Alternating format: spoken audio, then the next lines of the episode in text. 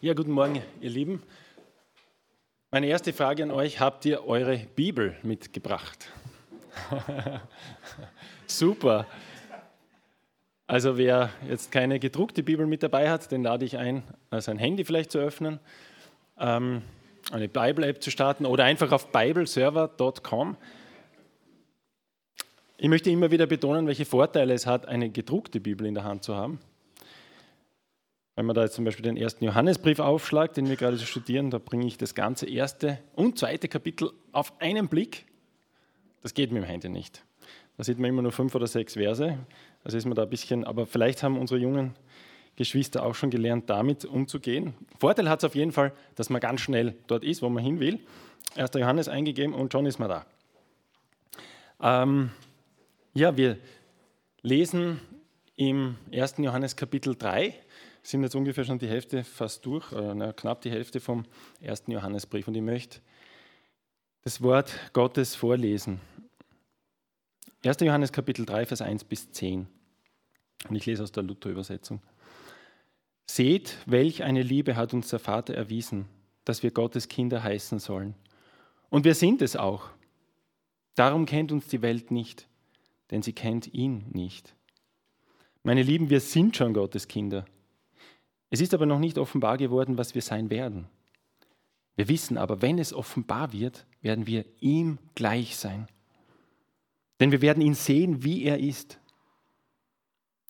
Und ein jeder, der solche Hoffnung auf ihn hat, der reinigt sich, wie auch jener rein ist. Wer Sünde tut, der tut auch Unrecht. Und die Sünde ist das Unrecht. Und ihr wisst, dass er erschienen ist, damit er die Sünden wegnehme. Und in, in ihm ist keine Sünde. Wer in ihm bleibt, der sündigt nicht. Wer sündigt, der hat ihn nicht gesehen und nicht erkannt. Kinder, lasst euch von niemandem verführen. Wer Recht tut, der ist gerecht, wie auch jener gerecht ist. Wer Sünde tut, der ist vom Teufel, denn der Teufel sündigt von Anfang an. Dazu ist erschienen der Sohn Gottes, dass er die Werke des Teufels zerstöre. Wer aus Gott geboren ist, der tut keine Sünde. Denn Gottes Kinder bleiben in ihm und können nicht sündigen. Denn sie sind von Gott geboren. Daran wird offenbar, welche die Kinder Gottes und welche die Kinder des Teufels sind. Wer nicht recht tut, der ist nicht von Gott. Und wer nicht seinen Bruder lieb hat. Ja, generell ist es sehr wichtig, dass man den Bibeltext genau anschaut, aber dass man auch den Bibeltext im Kontext liest. Wir haben jetzt den Johannesbrief. Wir wissen, dass das vom Johannes geschrieben ist. Der Johannes hat auch andere Sachen geschrieben, wie das Evangelium und die Offenbarung. Und natürlich gibt es einen Kontext dann, das Neue Testament, auch die Bibel als Ganzes. Und es ist wichtig, die Bibel im Kontext zu lesen.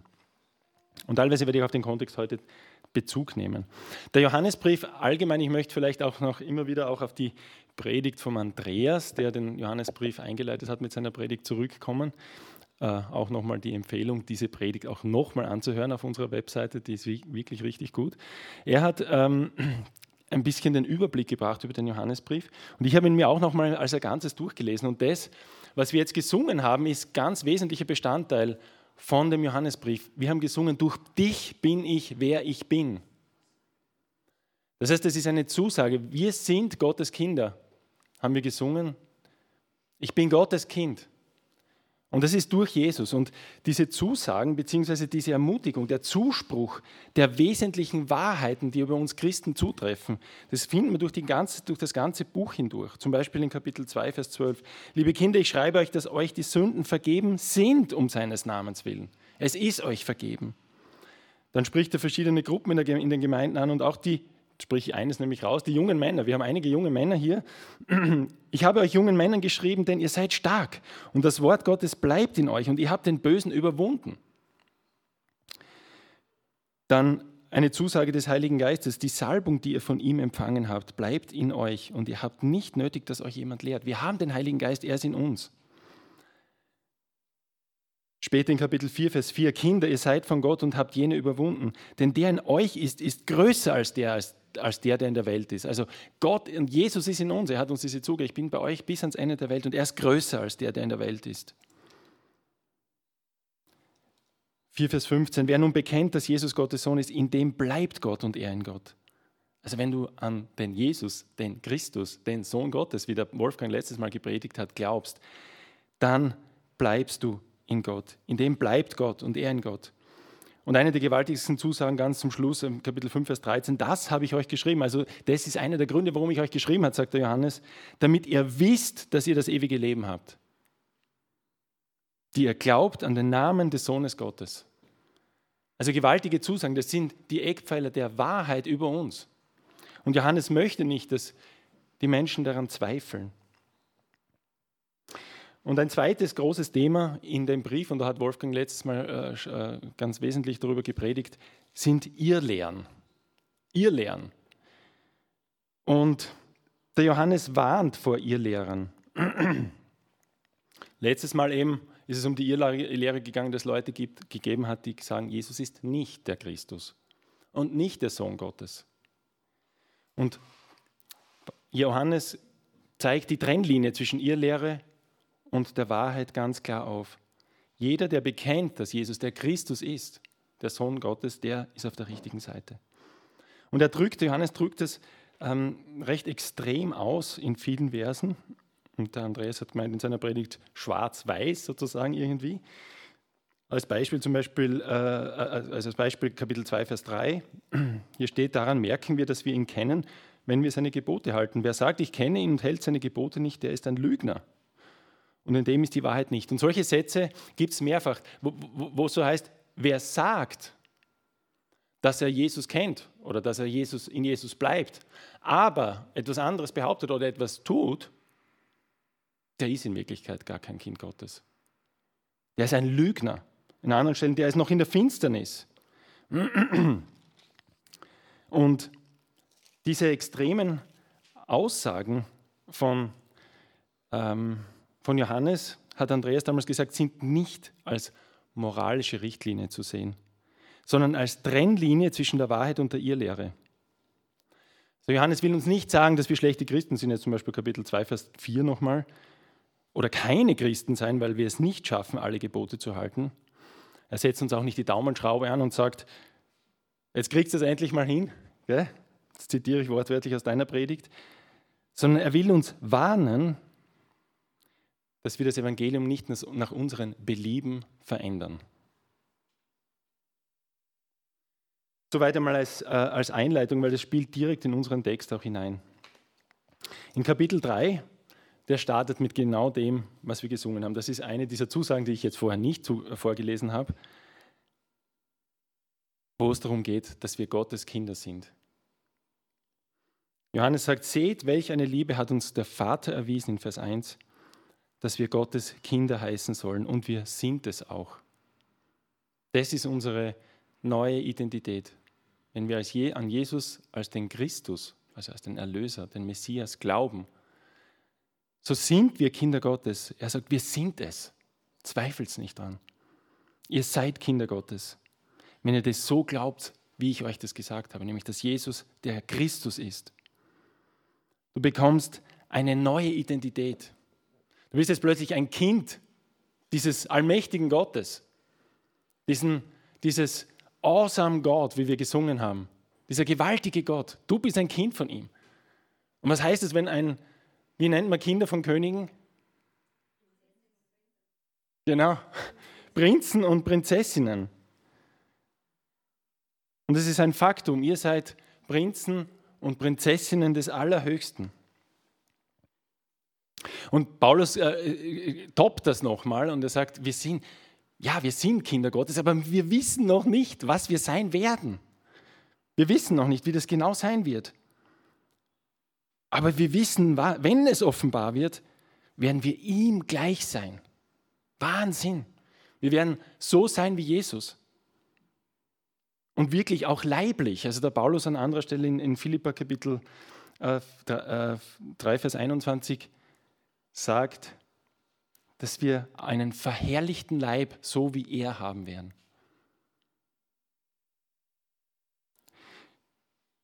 Ja, und wie ist es, äh, Prinz und Prinzessin zu sein?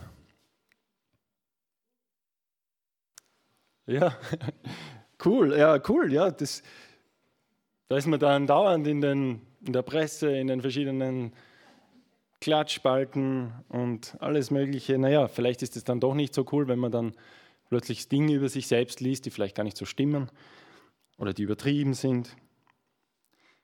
Auf jeden Fall ruht auf einem dann ein sehr hoher Erwartungsdruck, wie man sich zu verhalten hat. Und das ist nicht nur von außen so, sondern auch von innen. Ich denke, jeder, der ein Königskind ist, der muss eine ganz spezielle Ausbildung durchmachen. Der muss ganz bestimmte Dinge lernen, wie man sich zu verhalten hat, in welchen äh, Situationen, wie man was machen muss und was man auch unbedingt vermeiden muss und was man unbedingt tun sollte. Also eine jede Menge Do's und Don'ts, wie man heutzutage äh, so schön sagt. Und von dem her ist es ja vielleicht doch nicht so erstrebenswert. Und man sieht es auch an einigen Beispielen. Ja, wir kennen von der englischen Königsfamilie zum Beispiel die Prinzessin Diana oder jetzt auch die, die Meghan, ähm, die sozusagen von außen in diese Königsfamilie rein äh, geheiratet haben und die sich da alles andere als wohlgefühlt haben da drinnen in dieser Rolle. Wie ist es aber bei uns als Kinder Gottes?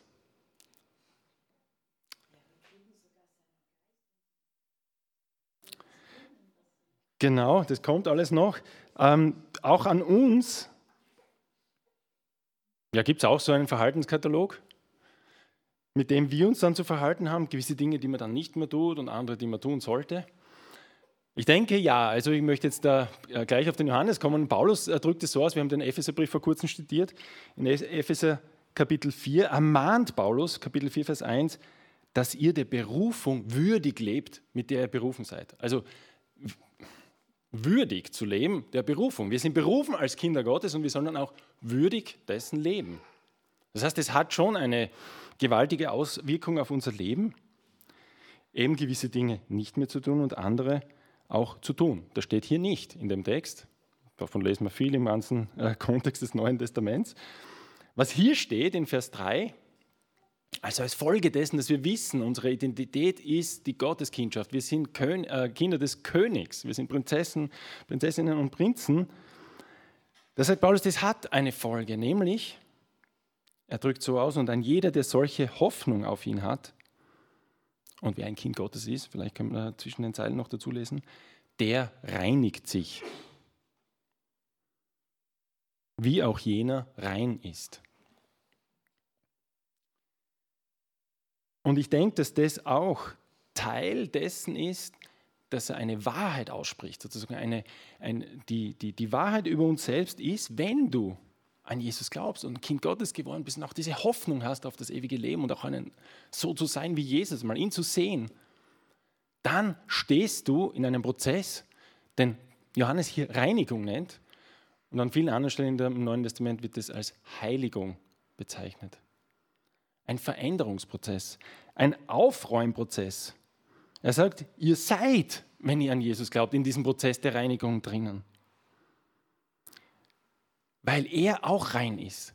Denn er ist auch rein. Jesus ist rein. In ihm gibt es keine Unreinheit. Und wir sind in dem Prozess drin, immer mehr zu werden wie Jesus.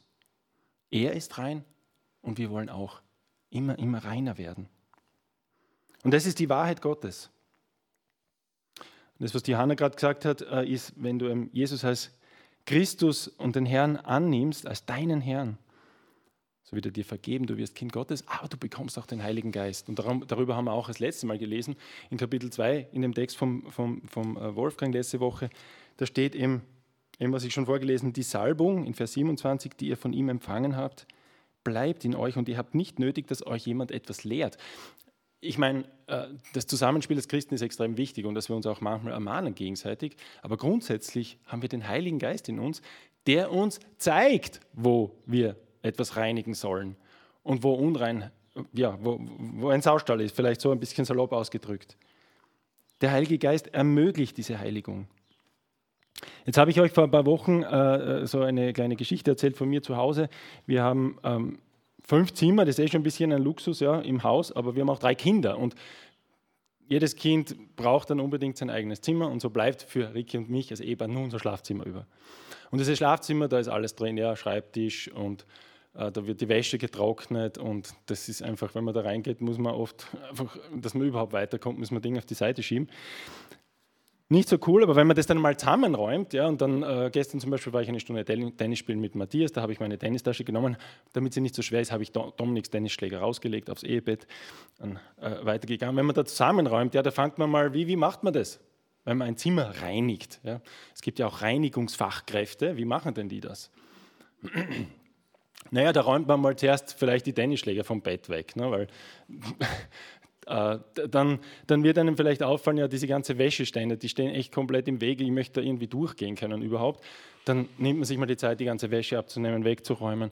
Dann sieht man, okay, unterm Bett, das ist ein ganz heißer Hotspot für Staub. Ja, da ist Staub. Okay, saugt man mal dann hinter der Tür auch immer, da sind die ersten Staubflusen, die saugt, saugt man weg. Ja, und dann habe ich äh, unlängst einmal meinen Schreibtisch angefangen aufzuräumen und da liegt alles, äh, mögliche, alle möglichen Briefe der letzten Wochen stapeln sich dort und einmal in zwei, drei Monaten nimmt man sich dann die Zeit, alles wieder äh, aufzumachen, wegzuräumen, dass einmal der Schreibtisch nicht meine absolute Baustelle ist. Und dann habe ich mal den Drucker weggeschoben und sehe, ups, dahinter ist ja jede Menge Staub, habe ich schon ewig nicht mehr gemacht dann würde man vielleicht mal den Schreibtisch wegschieben und dahinter sehen. Und, oder vielleicht einmal auf den Kasten oben. Der Kasten ist 2,30 Meter hoch da oben mal raufschauen. Macht das nicht. Da, böse, böse Überraschungen, was dort alles so an Staub sich sammelt und letztendlich in jeder Ritze, überall, in jeder Lade, überall ist Staub. Und unsere Reinigungsfachkraft, die jetzt seit ein paar Monaten zu uns kommt, alle zwei Wochen, ja, was macht die? Die, die nimmt das ganz Offensichtliche nur weg. Und natürlich kann sie nicht jedes Mal jeden Kasten wegschieben und überall hinten rein und geht ja auch nicht. Da wäre sie ja den ganzen Tag beschäftigt. Das heißt auch nur, dass äh, selbst die Fachkräfte schaffen nur das ganz Offensichtliche. Worum geht es jetzt bei dieser Reinigung, die Paul, äh, Paulus, der Johannes uns hier sagt? Wir sind in diesem Prozess der Reinigung. Und jeder, der diese Hoffnung hat, der reinigt sich selbst. Wovon sollen wir uns reinigen? Naja, vom Staub.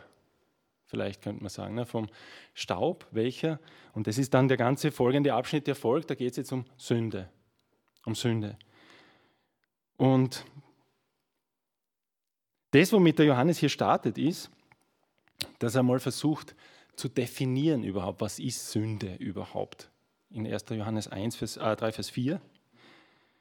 Und der Luther übersetzt es in einer Weise, wo man es nicht so ganz ähm, erfasst, aber es ist im Wesentlichen das Gleiche. Er sagt, Sünde ist das Unrecht und wer die Sünde, äh, und die Sünde ist, ja, ist das Unrecht. Hm.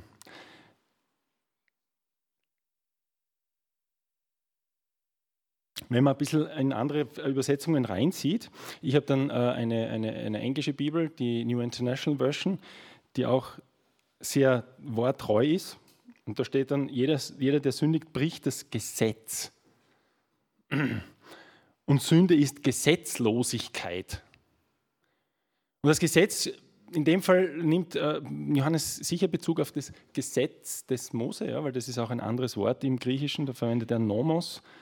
Ähm, und tatsächlich ist es, wenn man das Neue Testament ein bisschen äh, nach diesem Thema durchsucht, findet man mehrere Aussagen, vor allem von Paulus, der sagt, ohne das Gesetz erkannte ich die Sünde nicht.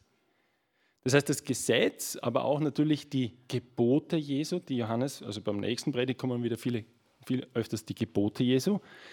Ist übrigens ein anderes Wort im Griechischen, Entole steht hier, das ist wirklich ein Bezug auf die Gebote Jesu. Aber beides miteinander ist sozusagen die Definition bzw. auch die Trennlinie, was ist überhaupt falsch und was ist richtig. Ohne Gesetz erkennen wir oder ohne die Regeln, die auch Jesus uns gibt, erkennen wir nicht, was sozusagen richtig und was falsch ist. Und diese Definition hier von Sünde ist recht wesentlich, denke ich, das werden wir vielleicht, äh, ja, werden wir dann später auch sehen, um den Text zu verstehen. Also hier steht, Sünde ist Gesetzlosigkeit. Das heißt, Gesetzlosigkeit heißt einfach, ich habe kein Gesetz. Und mir sagt niemand, was ich zu tun habe. Und natürlich ist das vor Gott auch Sünde, weil Gott weiß, was richtig ist und was nicht richtig ist, unabhängig davon, ob wir das anerkennen oder nicht. Aber Sünde ist Gesetzlosigkeit. In einer interessanten, eher ein bisschen interpretierenden Übersetzung, die nennt sich das Buch, ich finde die extrem gut, ich habe die jetzt immer wieder äh, gelesen, da steht, jeder, der bewusst das tut, was gegen Gottes Willen steht, tut damit das, was die Gesetzlosigkeit fördert. Also da ist ein Wort drinnen, das auch äh, uns starke Hinweise und Hilfestellungen liefert, nämlich bewusst. Also Johannes, äh, indem er quasi diesen, diese Reinigung erklären möchte, worum geht es da, äh, definiert mal Sünde. Und dann bringt uns noch eine wunderbare Zusage. In Vers 5 steht, ihr wisst, dass er erschienen ist, damit, die Sünden, damit er die Sünden wegnehme. Das heißt, Jesus ist einerseits dazu gekommen, um unsere Schuld, um unsere Verfehlungen zu vergeben, zu sühnen sozusagen. Aber ich glaube, in dem Kontext meint er auch, dass er auch deswegen erschienen, unsere Sünden wegzunehmen. Das heißt, er ist deswegen gekommen, damit diese Fehlverhalten in unserem Leben auch weggenommen werden können. Dass die rauskommen können aus unserem Leben. Dass wirklich sozusagen in dieser Heiligung auch was weitergeht. Dass in dieser Reinigung was weitergeht. Das heißt, das Vergangene und das Zug, unsere vergangene und zukünftige Schuld hängt am Kreuz. Aber wir dürfen auch wissen, dass Jesus deswegen gekommen ist, damit ich in der Reinigung meines Lebens mit ihm gemeinsam mit dem Heiligen Geist Fortschritte machen kann. Und damit kommen wir jetzt auch zum zweiten Teil des Textes ab Vers 6. Das ist eigentlich so der, der knackige Teil jetzt. Das andere war wichtig vorher. Was meint Johannes jetzt mit diesen Versen? Ähm, hier steht in Vers 6 im Luther, wer in ihm bleibt, der sündigt nicht. Wer sündigt, der hat ihn nicht gesehen und nicht erkannt. Vers 8, wer Sünde tut, der ist vom Teufel. Vers 9, wer als Gott geboren ist, der tut keine Sünde. Denn Gottes Kinder bleiben in ihm und können nicht sündigen. Denn sie sind von Gott geboren. Okay, Gottes Kinder können nicht sündigen, tun keine Sünde. Ähm, ja. Was machen wir jetzt mit diesen Texten? Ähm, ich glaube, ich möchte es äh, äh zuerst mal, also die offensichtliche Meinung ist sozusagen, wenn man so liest, ja, da braucht man jetzt nicht mehr viel dazu sagen, ja, was das bedeutet. So, wenn man es einfach so liest, wie es da im, im, im Luther übersetzt ist, braucht man nicht mehr viel dazu deuten. Aber ich möchte mal mehrere Gründe anführen, warum ich glaube, dass es etwas anderes bedeutet. Als erstes, Johannes würde sich massiv widersprechen. Denn er sagt uns in Kapitel 1, Vers, Vers 8, wenn wir sagen, wir haben keine Sünde, so betrügen wir uns selbst und die Wahrheit ist nicht in uns. Vers 10, wenn wir sagen, wir haben nicht gesündigt, so machen wir ihn zum Lügner. Und sein Wort ist nicht in uns. Wenn er jetzt auf der anderen Seite sagt, ihr könnt nur dann Kinder Gottes sein, wenn ihr nicht sündigt, naja, bitte, lieber Hannes, ja dann, wenn das nur dann geht na, und wenn ich das schaffe, dann darf ich das wohl sagen, ja, dass ich keine Sünde habe. Aber er sagt, wenn, wenn irgendwer das sagt, dass er keine Sünde hat, so ist er, so macht er Jesus zum Lügner. Also es würde sich im äh, Johannesbrief ziemlich äh, widersprechen. Das, der Kontext des Johannesbriefes ist eben auch, dass Johannes gegen ihr Lehrer vorgeht. Was wäre, wenn er das so meinen würde, wie es hier steht? Wie, was wären dann die Irrlehre? Die Irrlehre könnte dann sein, dass jemand sagt, als Christ entdecke ich weiterhin Sünde in meinem Leben. Und Johannes sagt als Reaktion sozusagen auf diese Irrlehre, das ist die Wahrheit. Wenn du Kind Gottes bist, dann sündigst du nicht mehr. Ja, ist das die Irrlehre? Dass Leute behauptet haben, in meinem Leben gibt es weiterhin Sünde? Wäre sehr seltsam im ganzen Kontext des Neuen Testaments. Dritter Grund, warum ich glaube, dass das nicht so passt, ist, dass Johannes sich, dass Johannes seinen Ermutigungen und fundamentalen Wahrheiten über uns widersprechen würde. Wie bringt man Vers 1 und 9 zusammen? Wo er sagt in Vers 1, ihr seid Gottes Kinder. Ihr seid Gottes Kinder, weil ihr an Jesus glaubt. Und jetzt sagt er, wenn ihr sündigt, dann seid ihr keine Kinder Gottes. Hm, wie viel bleiben dann über als Kinder Gottes? Ja, wahrscheinlich nicht viele. Und der vierte Grund, warum ich glaube, dass das nicht so nicht das bedeutet ist, und das ist auch wieder in Bezug auf die Predigt von Andreas, Johannes würde Tür und Tor, und Tor öffnen für ein heuchlerisches Christenleben. Ein Leben hinter, der, hinter einer Maske, hinter einer Fassade, auf der steht, ich bin ein toller, sündloser Christ. Das heißt, wenn das wirklich so wäre, dieser Perfektionismus, und das ist immer ein Türöffner, wenn, äh, wenn Perfektionismus gepredigt wird, ist ein Türöffner für ein heuchlerisches Christsein. Die Leute tun so, als ob sie dem entsprechen, was eben gelehrt wird, aber in Wirklichkeit wissen alle, ich entspreche dem natürlich nicht. Ich kann es nicht. Ich weiß, dass Dinge in meinem Leben sind, die nicht passen.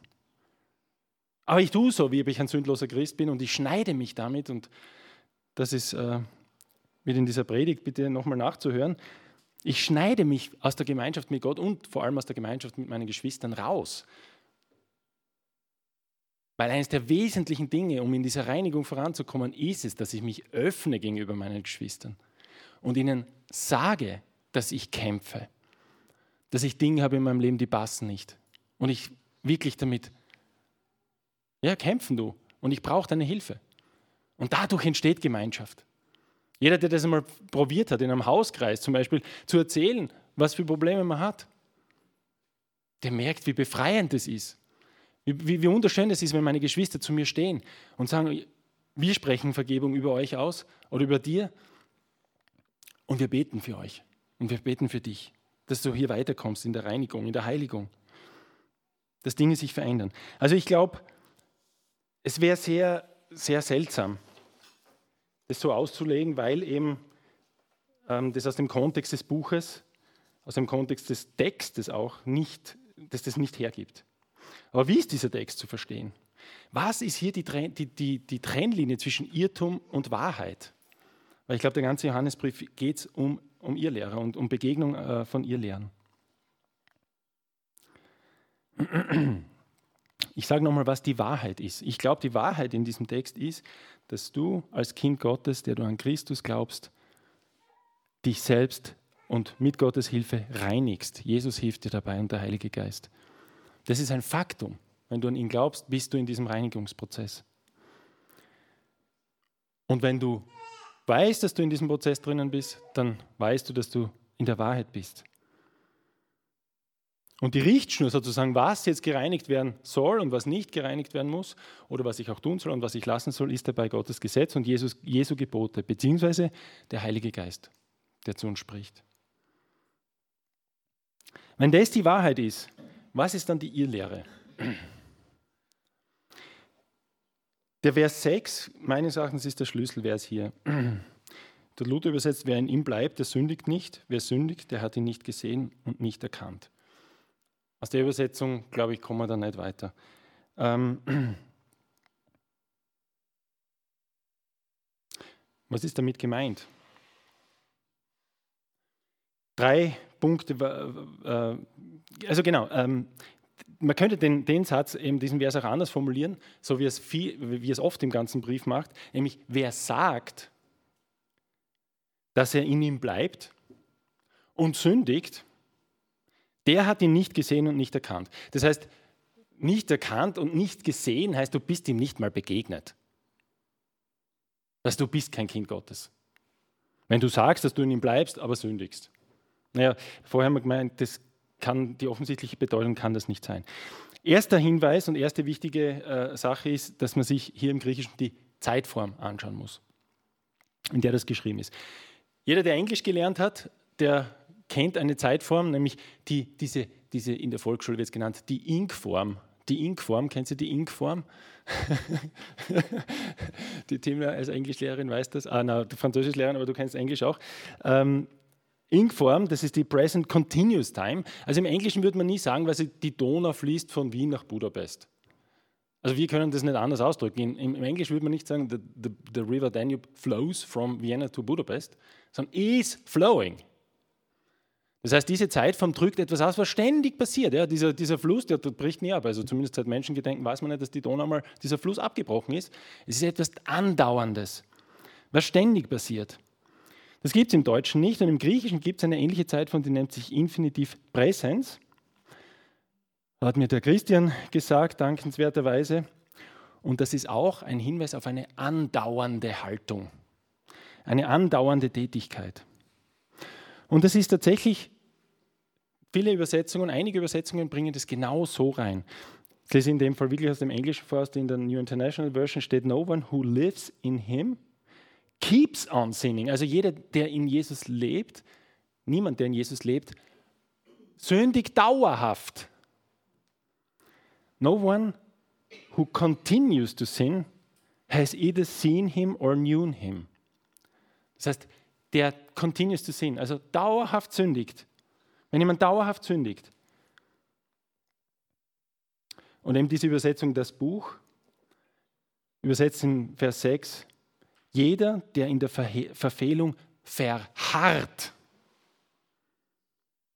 Das geht sogar schon einen Schritt weiter. Nicht nur dauernde Sünden, sondern verharren.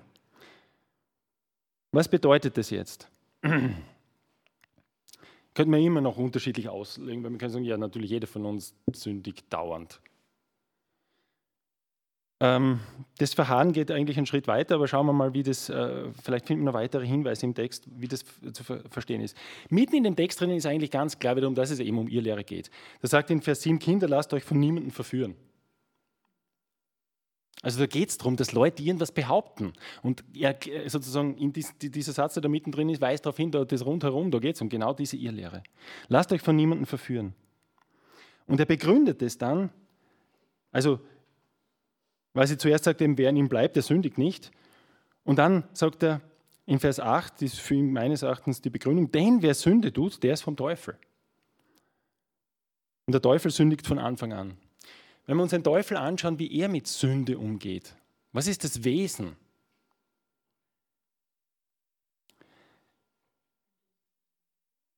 Das, der Teufel geht vielleicht auf zwei Arten um, wenn er, wenn er Zugang kriegt zu unserem Gedanken. Wenn wir sündigen, was sagt er zu uns? Boah, du bist so schlecht. Boah, das ist so furchtbar, was du getan hast. Wie kannst du überhaupt Christ sein, wenn du sowas tust?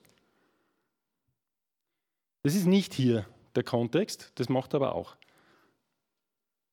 Das andere, was er vielleicht tut, ist folgendes. Er sagt zu dir, warum tust du dir das eigentlich an? Das war ja wirklich nicht so schlimm. Ist es nicht extrem, so etwas von Menschen zu fordern? Und das ist, glaube ich, das, was er hier anspricht, dieses Wesen Satans im Umgang mit Sünde sollte Gott gesagt haben. War die erste Lüge des Satans. Er ist zu Eva und Adam gegangen und hat gesagt, sollte Gott gesagt haben, dass ihr nur essen sollt von diesem einen Baum? Na, na wirklich nicht. Wenn ihr davon esst, im Gegenteil, ihr werdet erkennen, was gut und böse ist. Ihr werdet sein wie Gott. Das heißt, das, was Satan macht, ist, er hinterfragt die Richtlinien Gottes für unser Leben. Er hinterfragt Gott überhaupt. Das ist sein Wesen. Er will nicht jemand ober ihm haben. Er will keinen Herrn haben. Sagt, ich bin selbst mein Herr. Ich bin selbst mächtig. Ich möchte mich erheben. Wir wissen nicht viel über, über die Geschichte Satans äh, vor, vor, der Welt, äh, was da passiert ist. Ja, aber ein paar Hinweise haben wir in Jesaja 14 und Ezekiel 28, wo ein bisschen beschrieben ist, wie sich dieser König von Tyrus erhebt über den Höchsten und sagt, ich möchte höher sein als der, der Höchste. Also nicht anzuerkennen, dass es eine Autorität gibt, die mir sagt, was ich zu tun habe. Eigentlich das Ablehnen dessen, was Gott an Richtlinien für mein Leben vorgesehen hat. Das wäre der zweite Punkt. Also erstens diese Zeitform, dann auch, wo, wo, warum er diesen Teufel damit reinbringt. Und das dritte meines Erachtens ist, dass er diese Definition von, Gesetz, äh, von Sünde an den Anfang gestellt hat. Nicht ohne Grund, weil er im Kontext danach in dem Sinne darauf eingeht, nämlich dass Sünde Gesetzlosigkeit ist. Ein Lossagen von den Richtlinien Gottes für unser Leben. Ein Lossagen von Jesu Geboten, von Jesus als dem Herrn. Der Herr, das ist etwas ganz Wesentliches, wenn wir jemandem Christen was, äh, erklären, was Christsein heißt, muss dabei sein, dass wir Jesus als den Herrn in unserem Leben anerkennen und dass wir ihm das Recht geben, zu sagen, was richtig ist und was nicht richtig ist. Und wenn wir dann quasi Vers 9 und 10 weiterlesen, wiederholt sich der Johannes wieder. Ähm, eben das mit dem, die Kinder Gottes können nicht sündigen und so weiter. Ist aber jetzt in verschiedenen Übersetzungen wieder in der, in der Richtung übersetzt, zum Beispiel, er kann nicht auf Dauer gegen Gottes Willen handeln. Nämlich bewusst. Gut, was ist jetzt die Irrlehre? Die Irrlehre, von der Johannes hier spricht, ist, dass jemand sagt, ich bin ein Nachfolger Jesu oder ich, ich, ich äh, kenne Jesus oder ich bleibe in Jesus, aber wie ich lebe, das lasse ich mir zumindest zum Teil nicht von ihm sagen. Dieser oder jener Punkt. Und wir werden dann direkt im Anschluss auch, jetzt geht es dann ganz stark um die Bruderliebe. Und ich bin überzeugt, dass eines dieser Irrlehren war, wo die Leute sagen, na, meinen Bruder muss ich nicht lieben. Das ist doch nicht drinnen. Ich kenne Jesus, aber meinen Bruder muss ich nicht lieben. Oder waren es vielleicht auch andere Sachen? Konkret geht Johannes nicht darauf ein. Aber sozusagen ein Lossagen, ein Nicht sich begeben unter die Autorität des Herrn. Zu sagen, Sünde als Gesetzlosigkeit, das passt so. Das ist okay. Und darum sagt äh, Johannes so deutlich, das geht nicht. Wenn du ein Christ bist, dann geht es nicht, dass du sagst, ich lebe aber nach meinen eigenen Regeln. Das geht nicht. Wenn du das so sagst, dann bist du ihm nicht begegnet. Dann ist er nicht dein Herr. Dann ist er offensichtlich nicht der Herr. Du bist nach wie vor selbst dein Herr. Und ich möchte da jetzt auch noch ganz kurz was vorlesen aus einer, aus einer Studienbibel, die Neues Leben Bibel. Ähm, dort steht dazu, ja, eh ähnlich wie ich auch ausgedrückt habe, vielleicht nochmal in anderen Worten. Da steht, eine Sünde zu begehen ist etwas anderes als ständig zu sündigen. Also das war wieder diese Zeitform. Selbst die treuesten Christen begehen manchmal Sünden, aber sie halten nicht an einer bestimmten Sünde fest und entscheiden sich nicht absichtlich, sie zu begehen. Ein Christ, der eine Sünde begeht, wird sie bereuen, bekennen und Vergebung empfangen. Menschen, die ständig sündigen, bereuen ihr Tun nicht. Deshalb bekennen sie ihre Sünden auch nicht und werden keine Vergebung empfangen. Solche Menschen stellen sich gegen Gott auch wenn sie noch so sehr beteuern, religiös zu sein.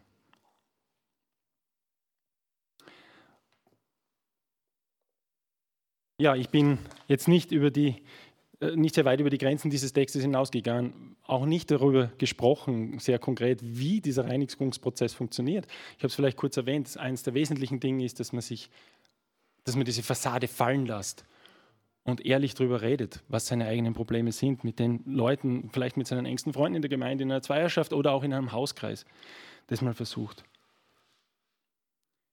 Und das Wichtige hier ist, es geht nicht um Sünde, die ich bereue und die ich bekenne, sondern wie gesagt um Sünde, die ich einfach sage, okay, das passt so. Und ich mache das, weil ich das nicht gerecht finde, dass Gott mir das verbietet oder was auch immer. Ja? Und in Johannes, 1. Johannes 1, Vers 9 steht, wenn wir unsere Sünden bekennen, so ist er treu und gerecht, dass er unsere Verfehlungen vergibt und reinigt uns von aller Ungerechtigkeit. Und mir ist es wichtig zu sagen, dass wenn Jesus das zusagt, dass er treu und gerecht ist und uns alle Verfehlungen vergibt, und es wird hier kein Unterschied gemacht, naja, aber diese Sünden, da geht es nicht. Sondern die Standardsünden schon, aber diese nicht. Nein, es jede Sünde, wenn sie bekannt wird, wird sie vergeben. Und Jesus reinigt uns. Darum haben wir niemals das Recht, als Christen zu sagen, na, das vergebe ich dir nicht, auch wenn du zu mir kommst. Wir haben niemals ein Recht, als Gemeinden jemanden auszuschließen, weil er eine bestimmte Sünde begangen hat. Gott ist barmherzig und er erwartet von uns, dass wir auch barmherzig sind. Das ist jetzt zwar nicht Teil dieses Textes, aber das möchte ich am Schluss nochmal anmerken. Ja, ich möchte euch, obwohl das nicht das Thema meiner Predigt war, und ich hoffe nicht, dass jemand von euch, ja, ich möchte euch ermutigen, wirklich nicht diesen Weg zu gehen, zu sagen, es ist egal. Das mache ich anders, weil es geht nicht, ich kann nicht, ich, ich gebe auf. Gebt es nie auf, auch wenn ihr jahrelang mit etwas kämpft. Wenn ihr jahrelang Dinge in eurem Leben habt, wo ihr sagt, ich komme da nicht weiter. Jesus sagt genau diese Sachen, wenn, er, wenn jemand äh, ihn fragt, wie oft muss ich meinem Bruder vergeben? Jesus impliziert damit, dass er jedes Mal das Gleiche an dir falsch macht. Immer das Gleiche. Und Jesus sagt, na wie oft? 70 mal 7 mal, ja, also quasi, es gibt kein Ende, es gibt keine Zahl. Auch wenn es immer das Gleiche ist. Und er kommt und bist reuig und sagt, vergib mir, dann vergib ihm. Drum gebt nicht auf, geht zu Jesus und steht wieder auf, wenn Dinge da sind, die immer wieder passieren. Aber es ist nicht, auch nicht natürlich äh, im Kontext des Neuen Testaments zu sagen, ja, ist ja egal, äh, gehst halt immer hin und, und bittest um Vergebung, sondern es ist auch, da steht, der reinigt sich. Also es ist ein, ein Selbst auch arbeiten, mit der Hilfe Gottes, ein Selbst daran arbeiten, dass wir da weiterkommen. Ja, ich wünsche euch Gottes Segen dazu. Amen.